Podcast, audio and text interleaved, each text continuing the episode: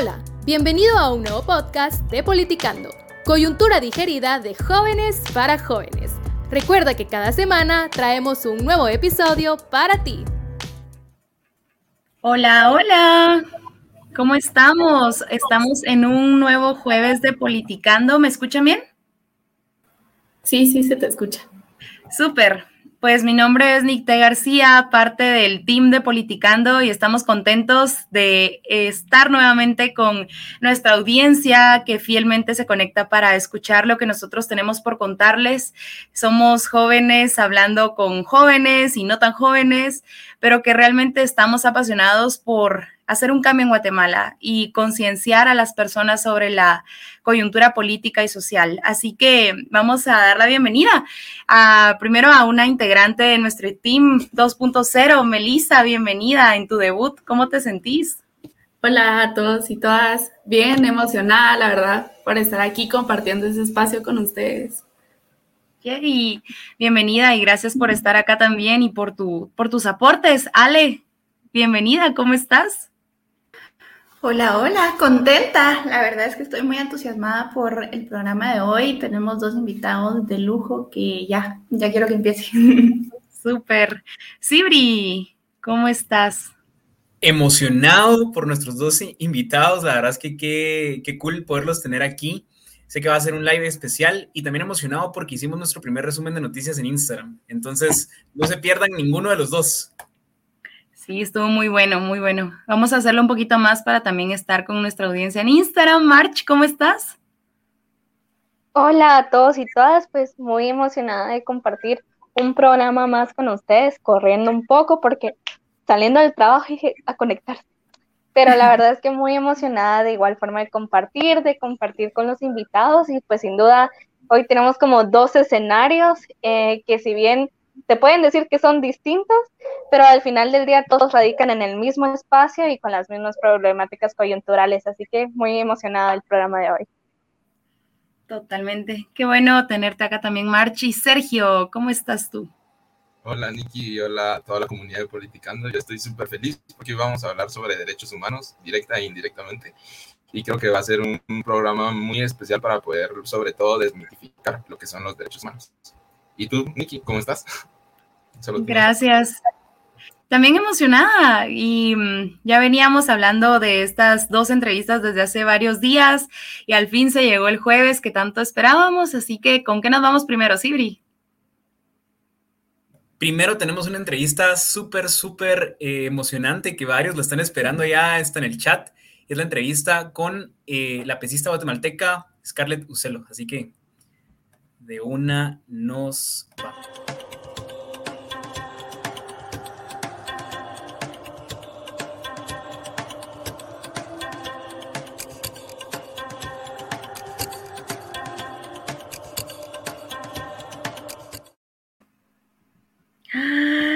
Ahí está Scarlett.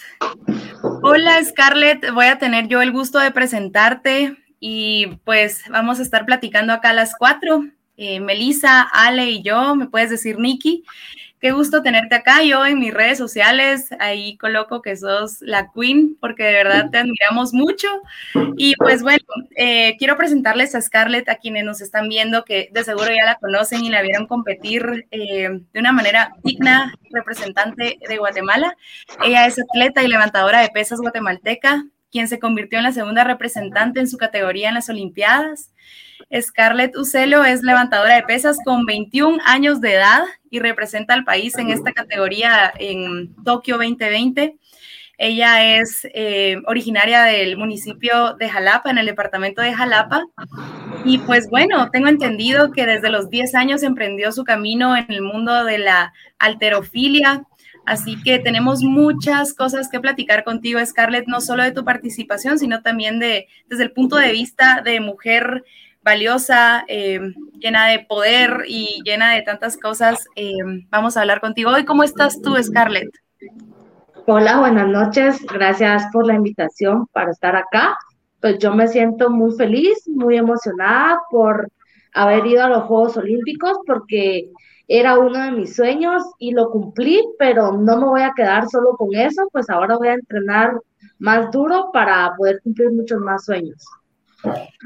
Antes que vayamos a la primera pregunta, solo quiero contar mi experiencia cuando te estaba viendo a la distancia. Yo, estábamos con mi hermana viendo, buscando porque sabíamos que ibas a participar y, y no lográbamos encontrarlo en, en, la televisión y estábamos buscando como locas el, el, el, te soy honesta, no entendíamos qué estaba pasando, pero cada vez que te mirábamos eh, competir, nos encantaba el carisma y la risa que siempre tenías al finalizar tu competencia.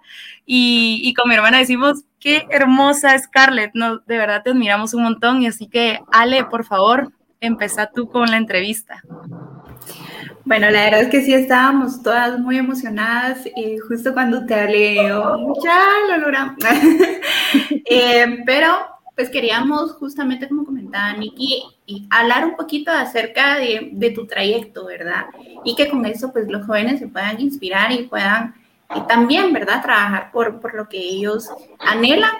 Y nos da mucha curiosidad platicar contigo acerca de tal vez estos obstáculos que tuviste en algún momento que enfrentar como deportista, como mujer, como atleta, que nos pudieras contar tal vez ¿Cómo ha sido tu experiencia? ¿Crees que has enfrentado muchos obstáculos? ¿Cuál destacarías? Eh, pues yo empecé a entrenar a la edad de 10 años, faltaban como cuatro días para que yo cumpliera los 11.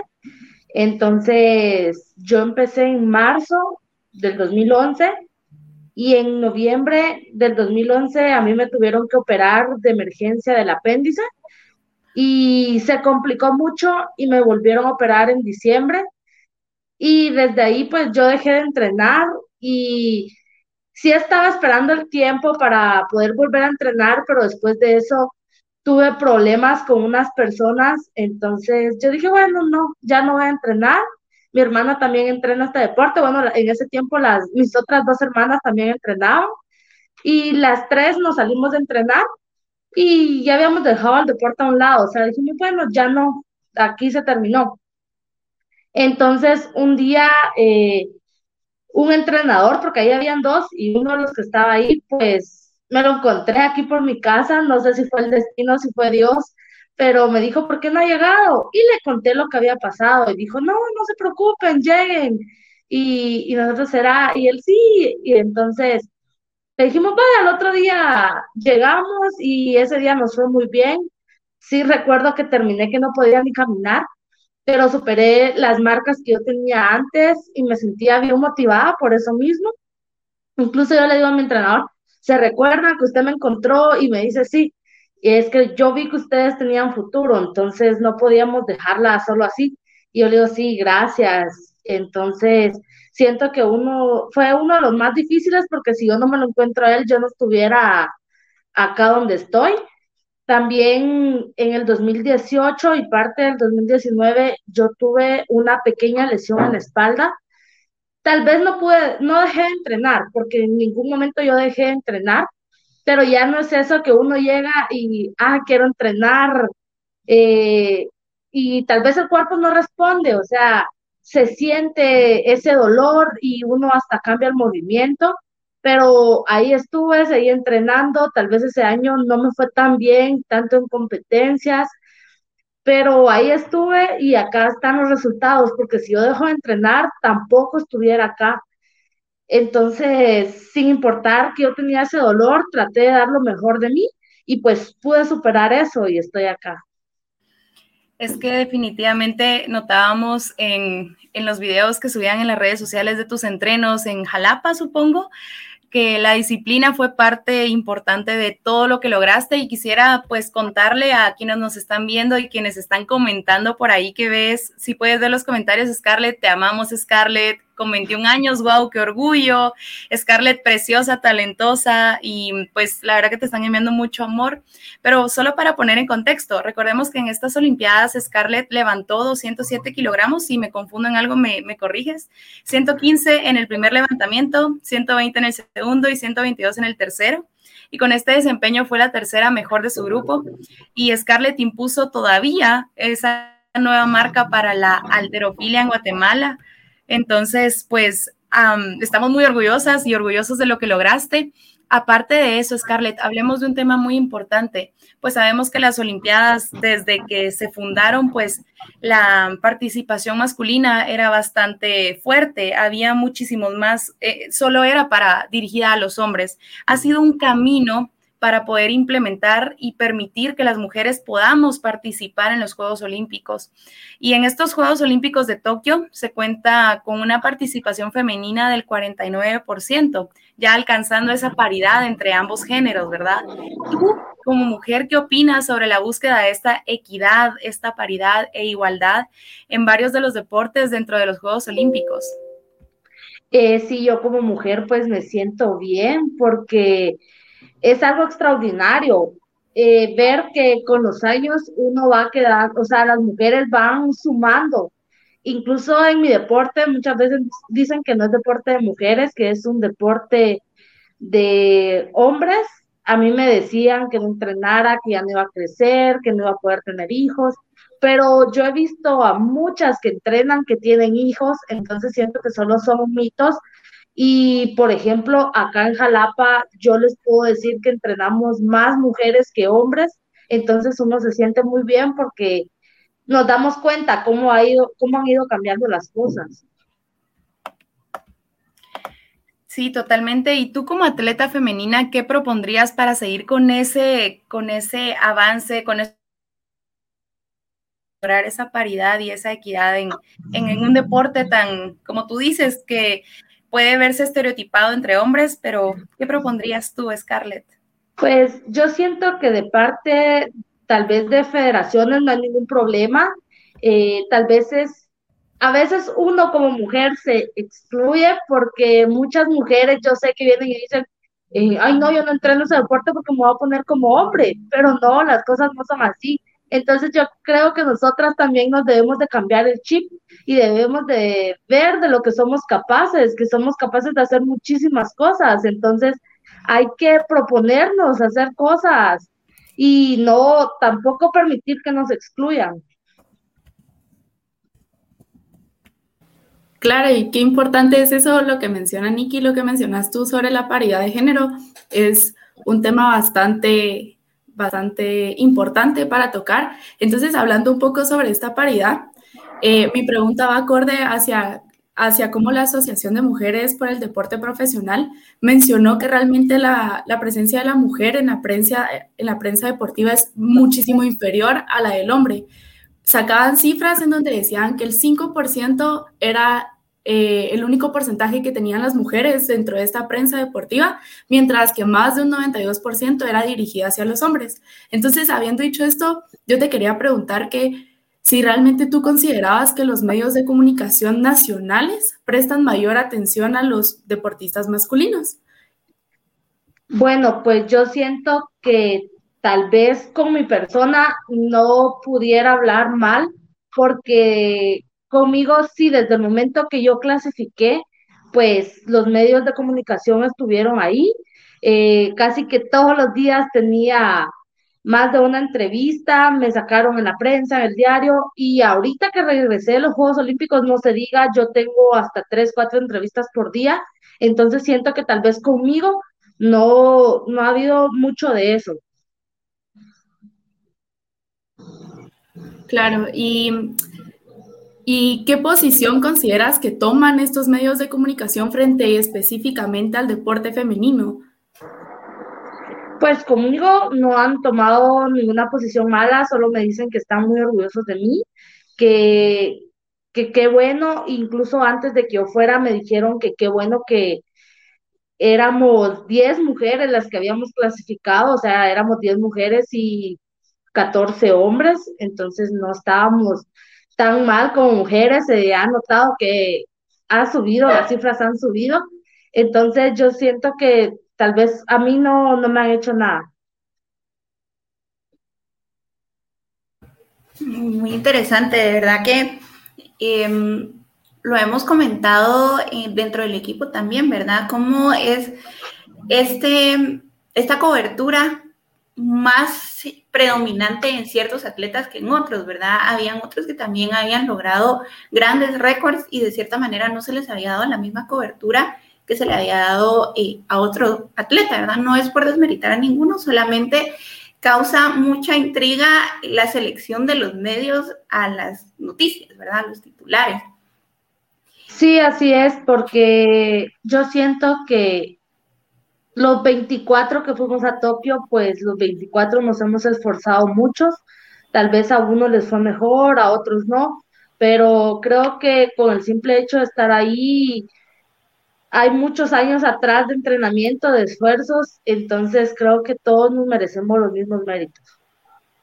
Por supuesto, reconocimiento, ¿verdad? Y justamente eso me llevaba a mí con la curiosidad de cómo te sientes ahora que regresaste de Tokio, cómo te recibió la gente en Jalapa, tu familia. Queremos yo me siento muy feliz. Eh, cuando yo llegué al aeropuerto, estaban muchas personas esperándome.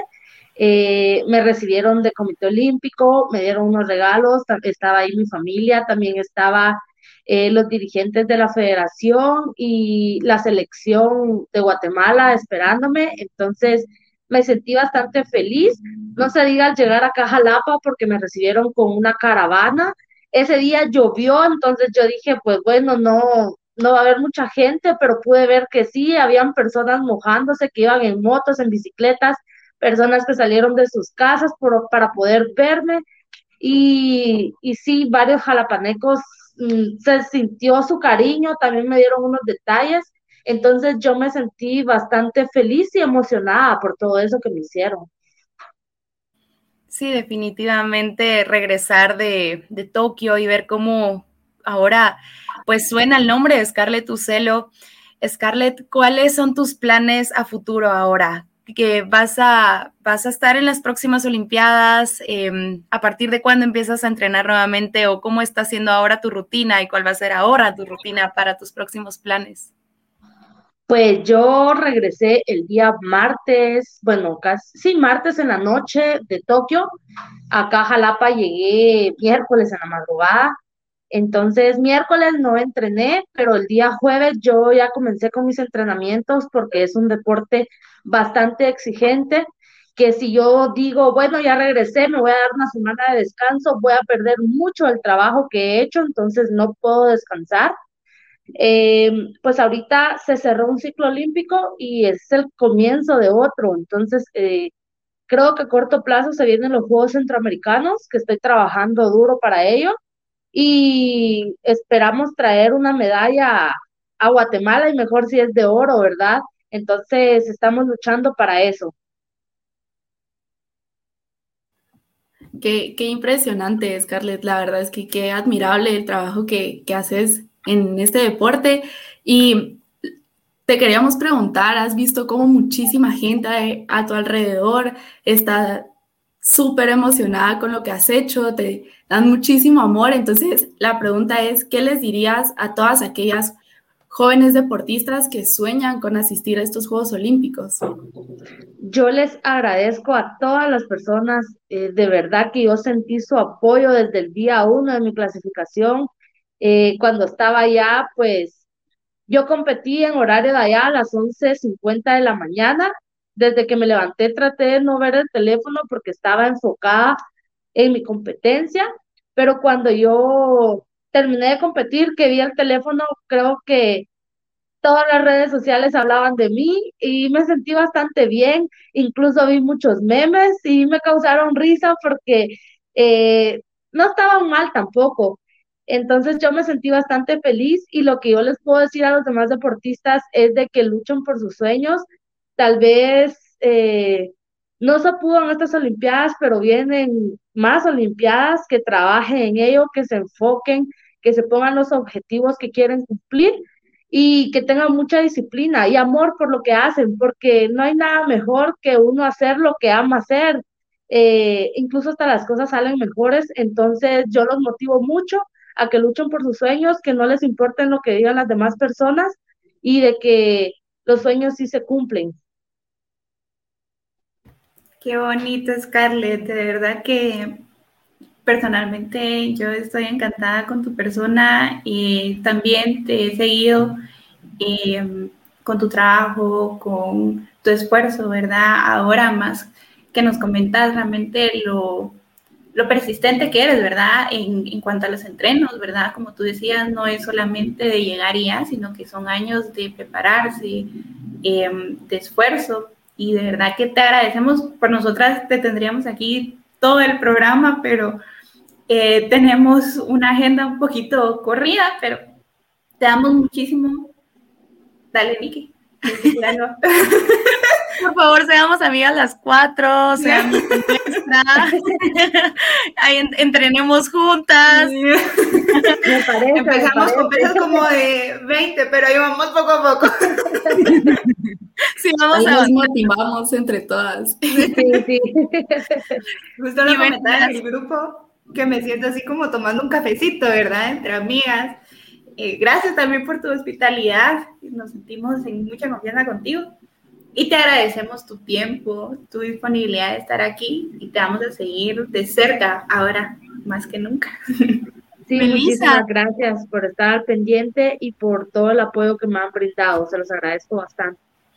Melissa, ¿te gustaría darle unas palabras a Scarlett antes de despedir? Sí, no, la verdad es que, como te decía, realmente es bastante admirable lo que tú haces y creo que has inspirado a muchísimas, muchísimos y muchísimas jóvenes, ¿verdad? Que están en el deporte, también quienes no están en el deporte, ver realmente esa sonrisa en tu cara cada vez que competías es bastante inspirador y creo que eso es lo más bonito de, de tener a estos atletas guatemaltecos al final de cuentas en las Olimpiadas. Entonces, agradecerte también por tu tiempo, por, por estar aquí con nosotras y así como dijo Nikki, por favor, seamos amigas. Sí, sí, claro. Muchísimas gracias. Hasta pronto. platicamos. hasta pronto. Gracias por todo. Bueno, ahora tenemos el segundo espacio. Súper entrevista, la verdad sí qué bonito poder haber contado con la presencia de Scarlett. Eh, yo estaba viendo a Marceli en la cámara, ella estaba así fangirleando, así súper emocionada. Gritando tras bambalinas. no, la verdad es de que justamente yo aquí explotando emoción y sí, cachando la mirada de uno súper emocionado. Pero la verdad es de que siento que Scarlett de verdad que es una persona bastante genuina y de verdad qué bonito los mensajes que ella dio. Hasta cierto punto es justamente esto de inspirar a seguir, eh, digamos, los proyectos, las metas, lo que uno desee, porque justamente ella hablaba como de estas como narrativas que se construye alrededor de uno al ser mujer, ¿verdad? Como que ciertos estereotipos que se tienen que cumplir, inclusive básicamente ella lo mencionaba justamente en el mundo del deporte, como de ay, si yo hago pesas, van a pensar que esto solo es deporte de hombres y demás, cuando realmente es como de podernos eh, quitar, de encima estos estereotipos de género y realmente eh, continuar y ver hacia adelante más que nada las metas que uno mismo se proponga. Creo que realmente uno mismo construye sus términos, construye sus eh, metas, construye sus objetivos sin importar, digamos, digamos, todo ese discurso que existe alrededor de uno. Entonces, esa es la emoción que me dejó mucha, no sé, ¿qué piensan ustedes? De verdad que estuvo muy bonita, estuvo y de verdad aprendí mucho en, tan poco tiempo y de alguien tan joven también creo que deja mucho y todo lo que ha logrado, todo lo que se esfuerza y todo lo que ha trabajado y lo que le falta todavía, ¿verdad? Sergio, ¿tú qué, qué pensás de, de la entrevista? Sí, estuvo muy bonita. Como dijo Marceli, es una persona muy genuina. Eh, y me gustaron mucho los mensajes que lanzó, motivando a las personas a que se sigan eh, uniendo a este tipo de, competiciones sin importar el miedo que pueda haber o los estereotipos que se le puedan eh, colocar a las personas que participan. Al final, los Juegos Olímpicos sirvieron también para darnos cuenta de que aún hay mucho por trabajar en temas de diversidad, en temas de inclusión.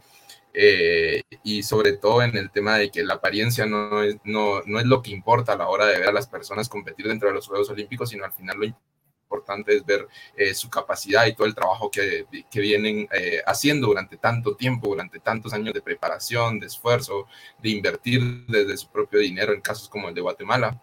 Y, y eso. Sí, súper, súper. Y estamos a punto de pasar a la siguiente entrevista, que también está bastante, bastante buena. Eh, pero quisiera yo eh, que Melissa nos diera unas palabras ya de despedida antes de irse, porque es su debut. Entonces, Melissa, ¿cómo estás? ¿Qué sentiste hoy en tu primera entrevista? No, la verdad es que se me puso la piel chinita, estaba súper emocionada y gracias a ustedes por tenerme en este espacio tan bonito. Se sintió una entrevista, la verdad es que bastante, bastante bonita, porque como decían, Scarlett es una persona bastante genuina y poder compartirla con Nicky, con Ale, creo que fue bastante bonito, la verdad, entonces estoy bastante contenta. Qué alegre, Meli, y ojalá, y no, no, ni un ojalá, sino que es la primera vez de muchas, muchas más veces que va a estar eh, este equipo que tenemos ahora, ¿verdad? Porque como siempre les hemos dicho, no solo somos los cinco que salimos habitualmente en el live, sino que también, por ejemplo, hoy tuvimos a Luisa también en nuestro live de, de las noticias en Instagram. Entonces, qué bonito poder tenerte en este equipo, Melissa. La verdad es que muchas gracias por estar aquí. Y ya, sin más que decir, yo quisiera pasar a la siguiente entrevista, así que vamos con el pequeño video para presentar a esta persona que nos acompaña el día de hoy.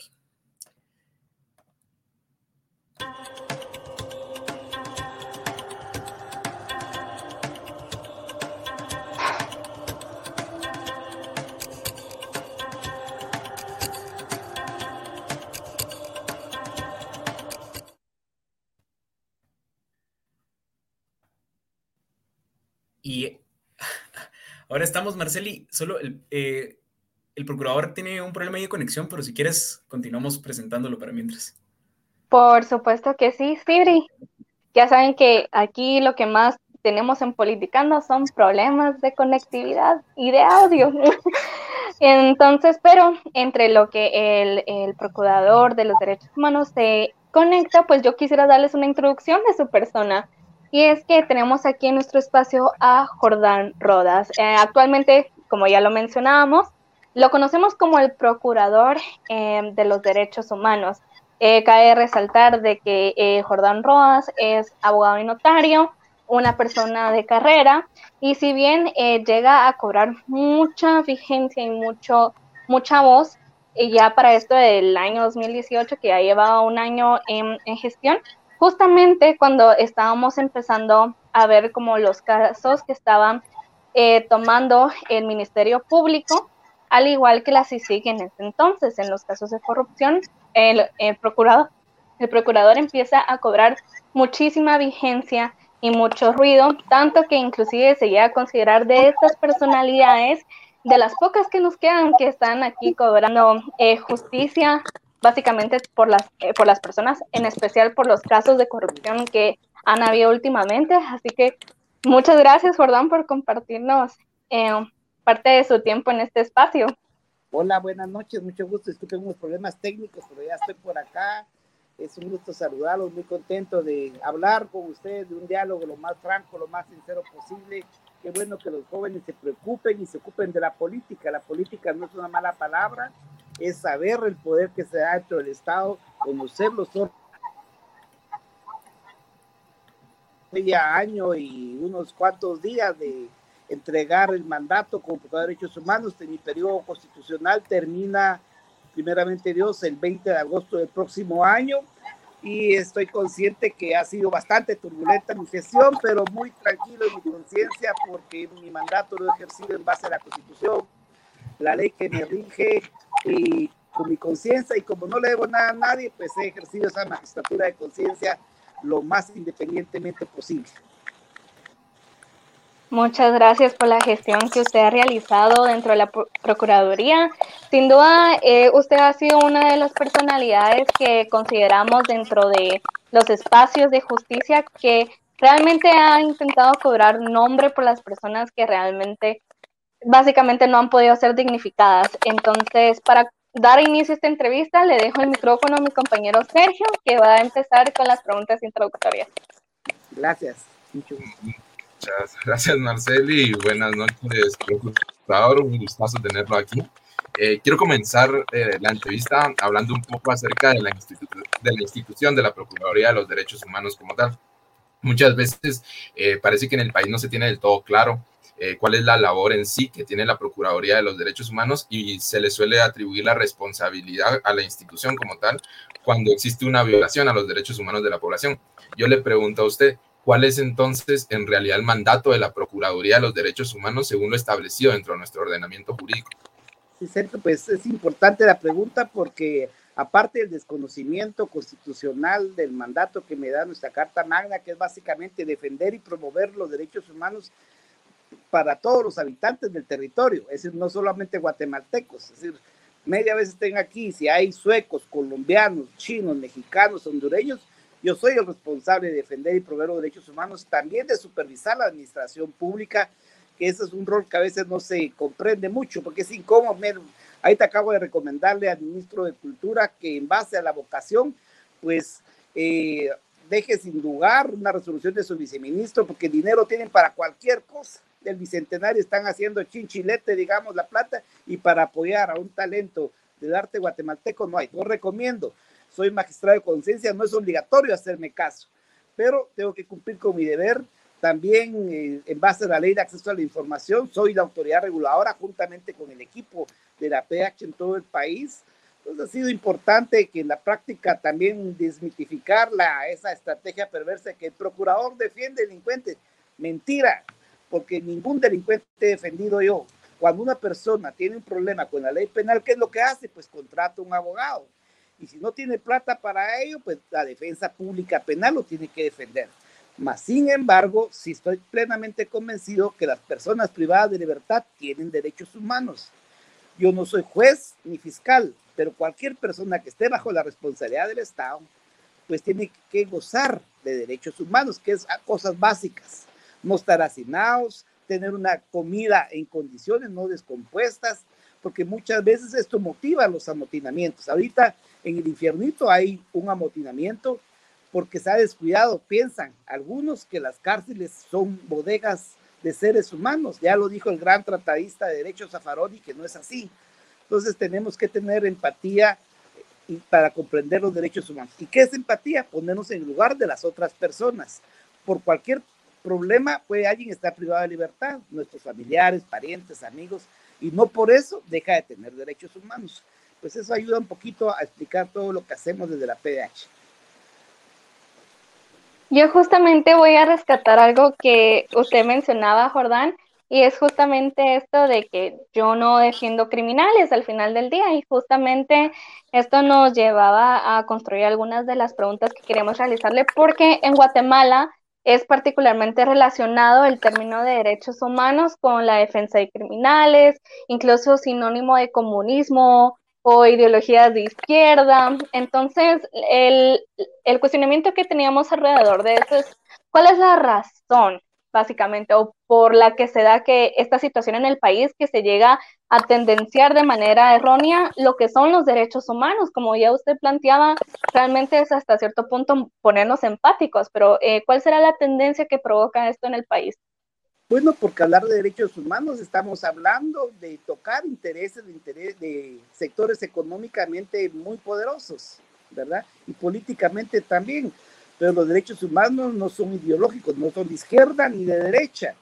Yo hoy estoy en una visita de trabajo en estos días en el departamento de Retauleu y hoy estuve en el municipio de San Andrés Vía Seca eh, en mediaciones dentro de la finca del ingenio El Pilar, pues no están construidos unas edificaciones para evitar el desborde del río y la población está en riesgo.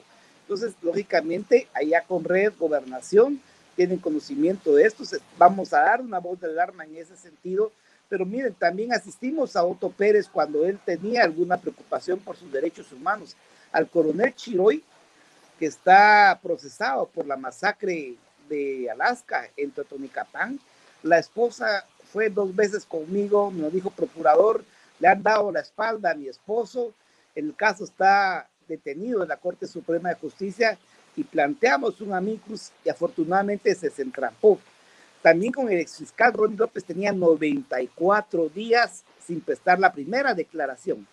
Y a cualquier conocedor de derecho del primer grado sabe que eso ya había violado los plazos judiciales que da nuestra constitución.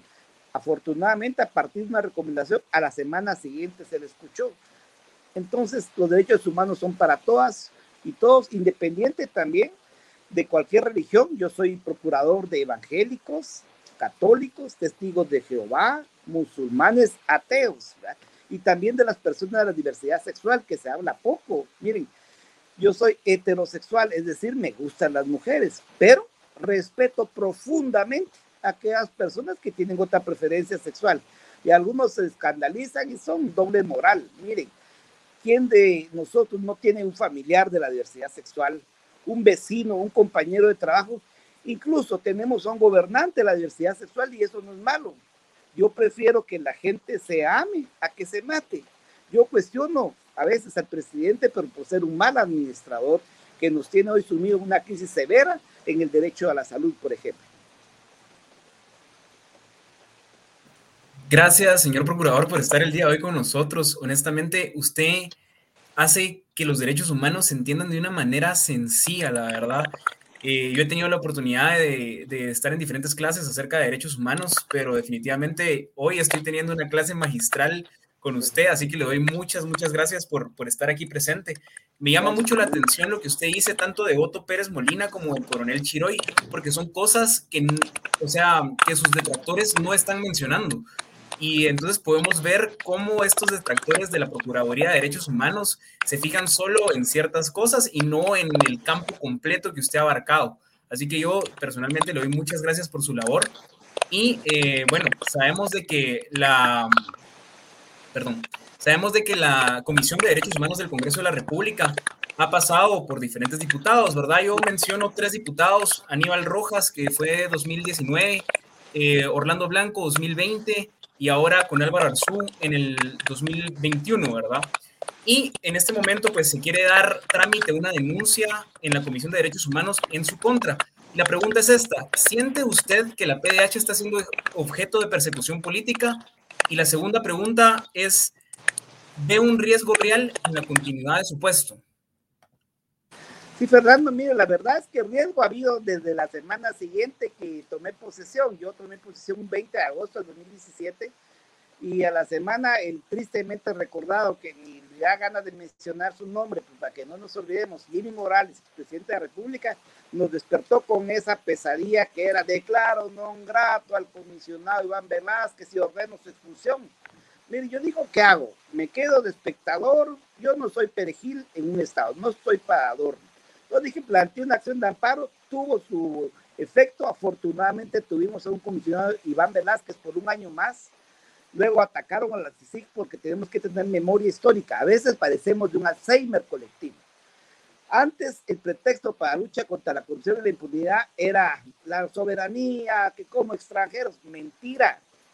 Era pretexto para que Jimmy Morales, sus aliados políticos y económicos, pues siguieran robando. Piensan que Guatemala es su finca y tenemos que agachar todos la cabeza. Luego pasa ahora con el actual régimen de que el tema es ideológico. Mentira tampoco. La corrupción no es de izquierda ni de derecha. Y por eso fue una puñalada por la espalda a la justicia, la lucha contra la corrupción, el despido sin el debido proceso, sin causal del fiscal Juan Francisco Sandoval. ¿Y por qué a mí me interesa eso? Porque la justicia es un derecho humano. Una defensa de los derechos humanos sin una justicia independiente es cuesta arriba. Entonces, eh, son cosas que desde ahí, pues lógicamente, miren, yo he tenido alrededor de 15, 16 antejuicios. De momento, ninguno ha sido declarado con lugar. He sido sujeto a cinco procesos de remoción. Tampoco ahorita el diputado Aníbal Rojas del partido Viva está obsesionado. Yo digo que hasta me sueña de plano. Él piensa que va a ganar créditos políticos atacando, pero ni su partido lo apoya. Porque están conscientes de que el Estado guatemalteco está muy débil, es muy frágil, es un cascarón. Ahorita está en la mira y no con cariño el presidente Yamatei, al cual yo fui el primero que le pidió la renuncia y no me arrepiento de eso, porque colapsó, fracasó. Habla de unidad nacional, pero ni por el propio vicepresidente Guillermo Castillo está unido. Bien, lo han marginado, lo han ninguneado. Entonces, ese divorcio entre el presidente y el vicepresidente, ¿saben qué? ha perdido la población, han perdido los niños. porque el vicepresidente Castillo, por mandato legal, es el presidente del CONASAM, el Consejo Nacional que ve el tema de la nutrición en Guatemala. ¿Y qué es lo que pasa? Que lo ha erosionado, no le ha dado su valor, le hacen el vacío al vicepresidente, ahí está resistiendo ese, ese congelamiento en que lo tienen, pero los niños siguen muriendo de hambre. Esos temas deberían de tratarse en la Comisión de Derechos Humanos. Miren, hace tres años, ustedes se recuerdan, Guatemala se endeudó con un préstamo de 100 millones de dólares con el programa que se llamaba Crecer Sano. Fracasó, los niños se siguen muriendo de hambre. Con este gobierno comenzó con gran pompa la gran cruzada contra la nutrición falsa. Se siguen muriendo. Ahorita estaban, hicieron una inversión a la carrera sin planificación del Nutriniños. Y lo comenzaron a entregar, ya ven, ahorita en agosto, no hay un trato serio para los derechos humanos. Entonces, como yo señalo eso y actúo, pues lógicamente es incómodo. Yo tuviera la misma personalidad del Procurador General de la Nación, que es el hombre invisible en el tema del ordenamiento jurídico, porque él tendría que asesorar el contrato de las estafas de las vacunas rusas. Qué vergüenza, señores jovencitos, señoritas que nos están viendo. ¿Por qué estamos siendo vacunados a pura donación? ¿Y dónde están las vacunas rusas que ya pagamos con nuestros impuestos? Gracias a los países amigos, India, Israel, Estados Unidos, México, pero no se nos va a olvidar dónde está el dinero, dónde están las vacunas, miren la crisis del sistema hospitalario. Entonces quisieran que yo aplaudiera o por lo menos contemplara, pero no voy a hacer así. Yo voy a terminar mi gestión con el mismo modelo independiente. Hoy, por ejemplo, planteé una acción de amparo en contra de la ministra de Educación, porque no ha cumplido con incorporar el tema de acceso al sistema educativo. Y hablando de educación, después del derecho a la vida y la salud, ha sido el más vulnerado en esta pandemia. ¿Por qué? Porque los, está haciendo una gran farsa. Los maestros, muchos hacen un gran esfuerzo, pero sin una direccionalidad. La ministra de Educación piensa que todo el mundo en Guatemala tiene internet, tiene un, un teléfono inteligente, tablet, computadora. Falso.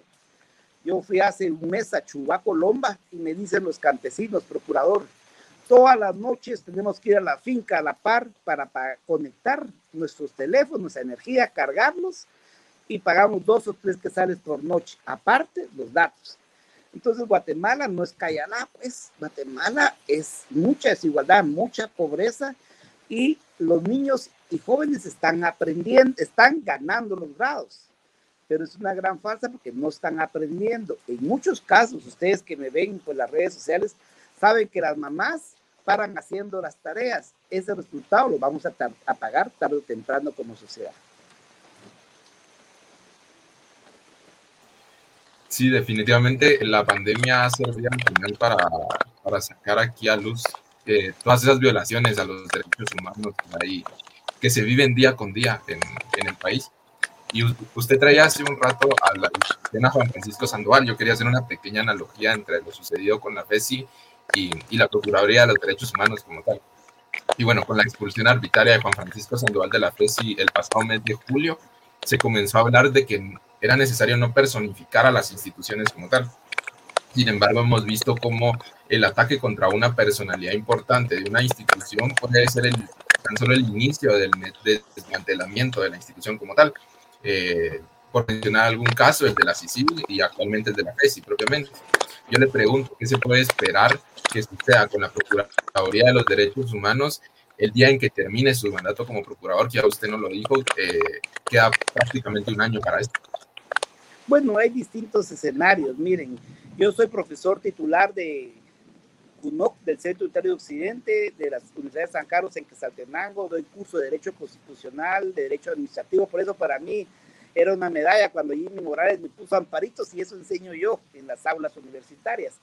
Entonces el escenario A es volver a Sherla, a dar clases, abrir mi bufete, compartir con mi familia, que la, la he sacrificado mucho, ¿verdad? pero eh, lo importante es terminar con dignidad el mandato. Yo espero hacer eso. Bien, fue muy triste para mí acompañar a Juan Francisco Sandoval a la frontera con El Salvador en la noche, regresé a las 3 de la madrugada acá con una mochila solamente Juan Francisco y pensó la fiscal general y sus aliados que lo sacaban por la puerta trasera y se equivocaron, fue un boomerang. No vieron que se le revirtió porque Juan Francisco Sandoval goza de un gran prestigio a nivel nacional e internacional.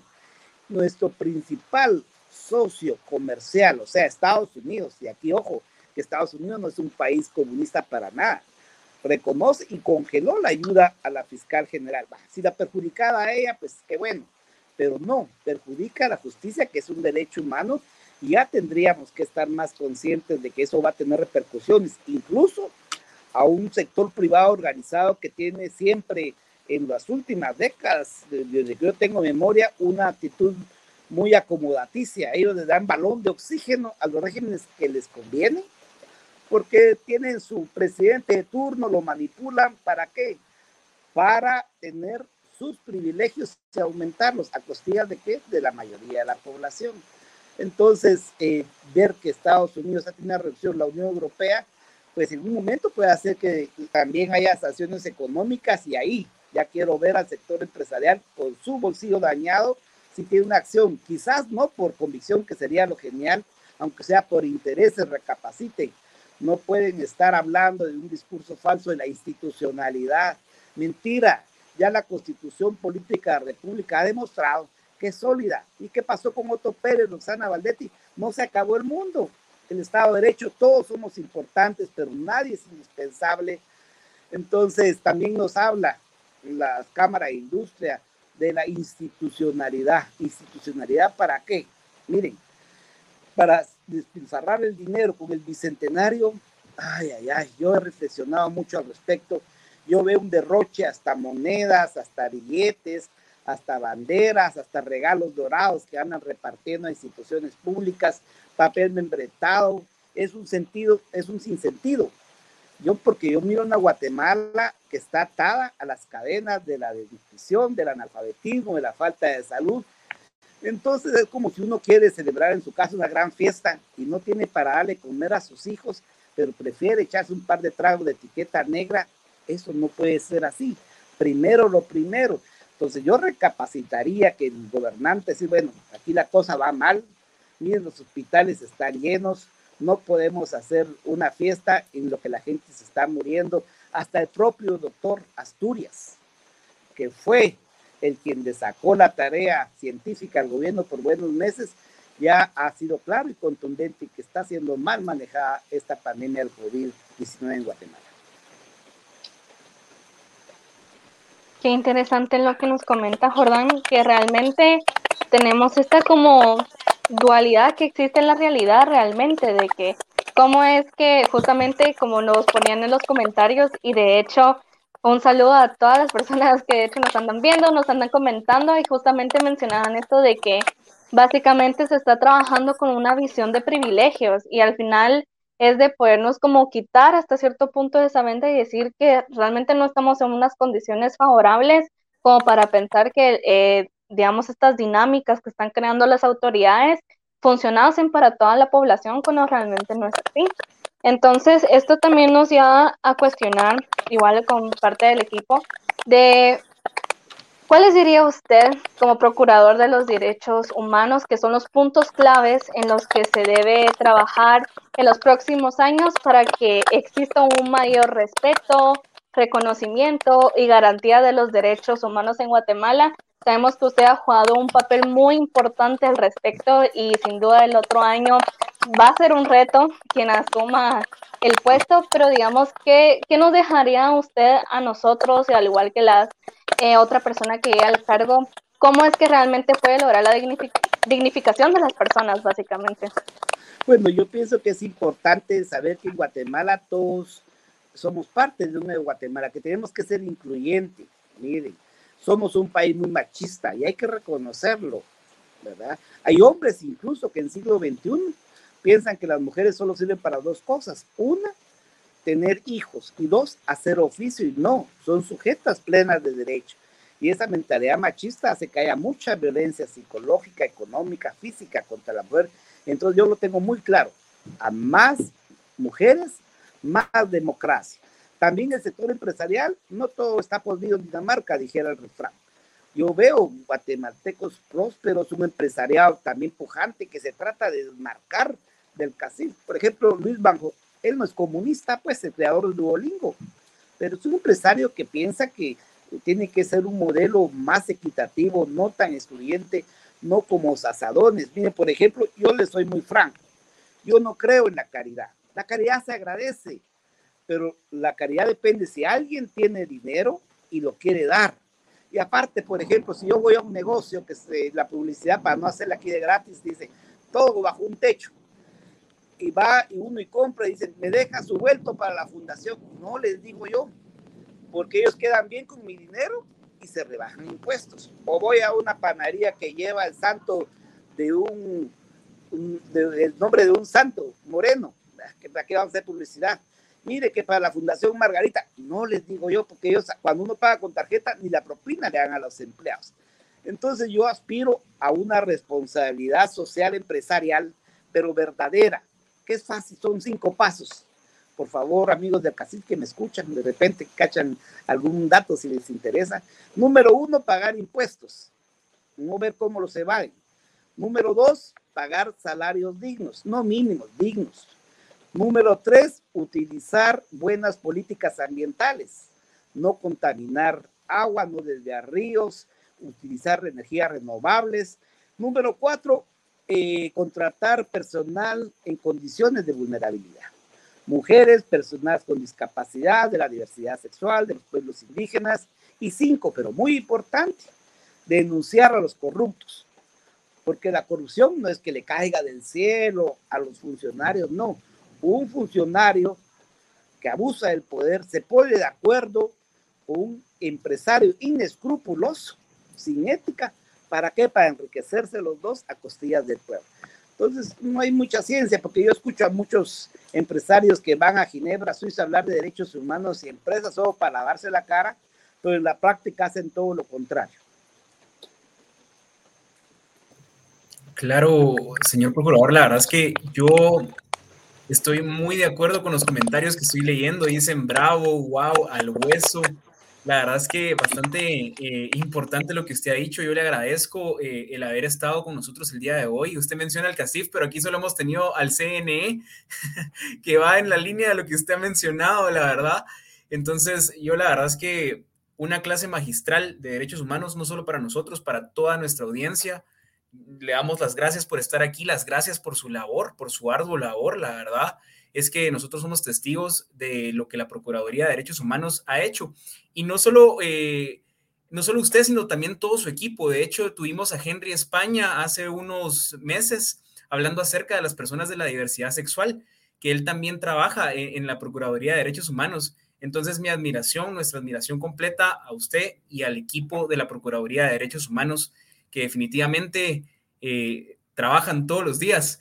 Eh, Sergio, Marceli, no sé si tienen algún mensaje para el procurador antes de que cerremos la entrevista. Pues yo realmente agradecer al procurador por el espacio que nos ha compartido el día de hoy.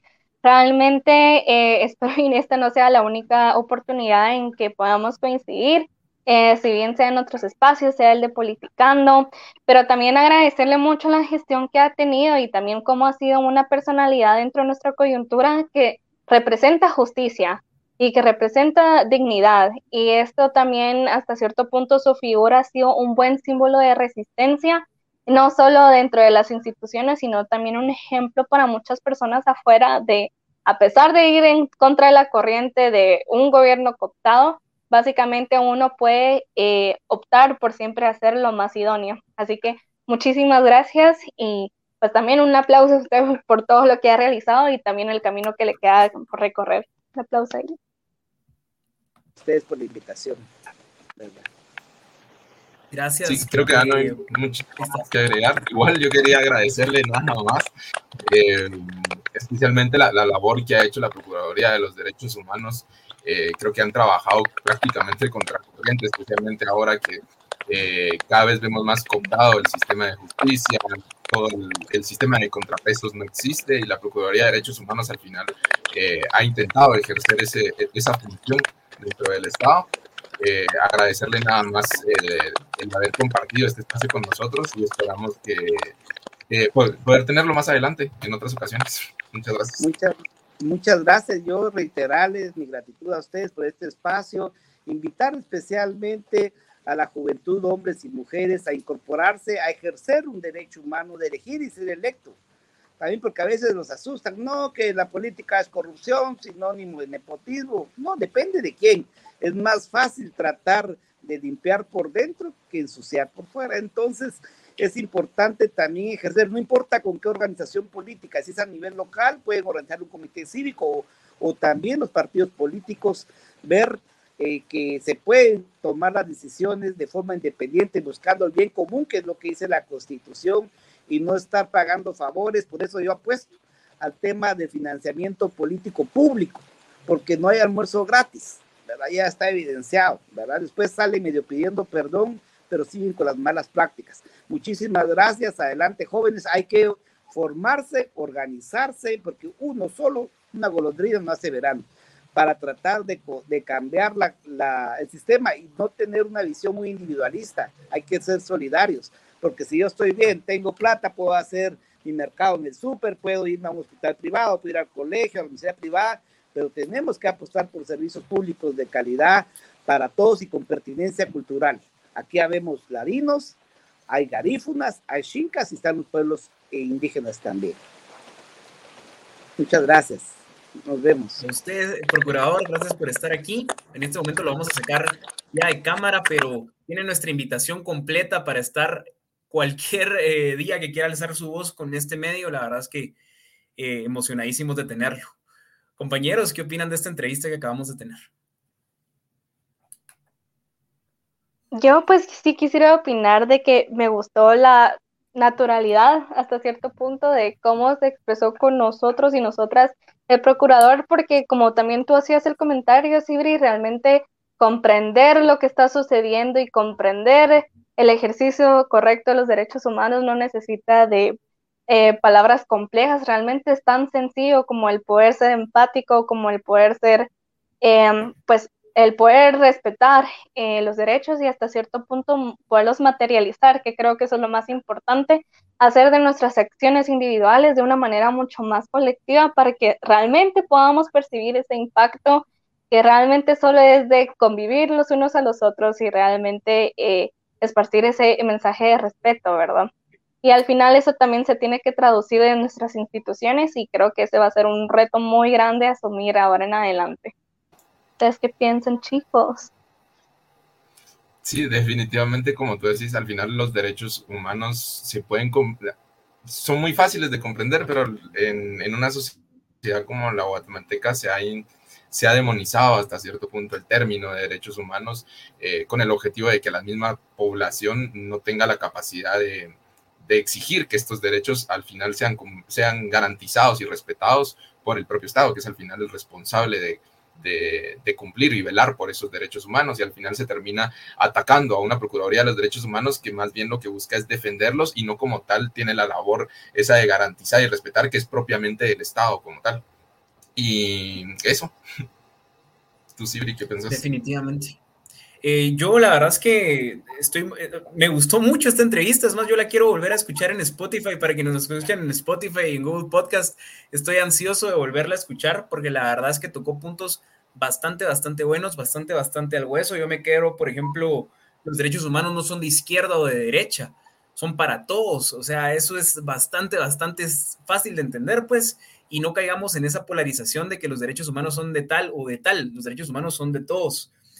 Y la verdad es que bastante agradecido con el procurador. Y el mensaje que yo quiero dejar es que tenemos que ver, lastimosamente, el mandato del procurador en la Procuraduría tiene un límite, tiene un límite de tiempo y es hasta el 2022, el siguiente año. Y tenemos que estar bastante atentos con quién va a presidir la Comisión de Derechos Humanos en el Congreso de la República.